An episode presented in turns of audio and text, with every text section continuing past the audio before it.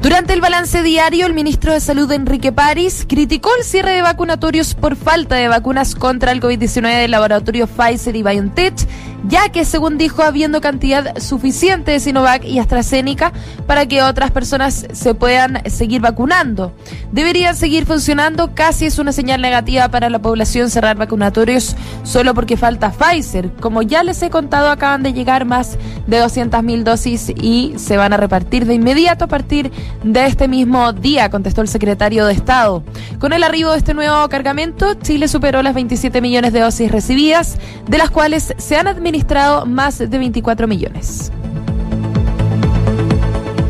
Este jueves, usuarios a través de redes sociales reportaron diversos problemas de acceso en los servicios web de tres bancos. En detalle, Banco Estado, Scotiabank Chile y eventualmente Santander estarían presentando intermitencias de acceso tanto en sus sitios web como aplicaciones móviles.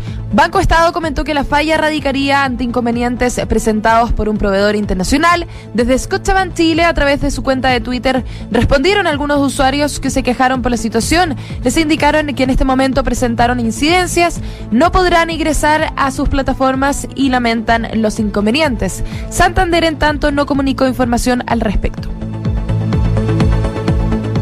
En el marco de una nueva vocería de gobierno por la pandemia del COVID-19 se informó de cambios para el toque de queda en las regiones de la Araucanía y de los ríos. En este sentido, el nuevo horario será desde las 0 hasta las 5 horas, una medida que comenzará a regir a partir de este sábado 24 de julio.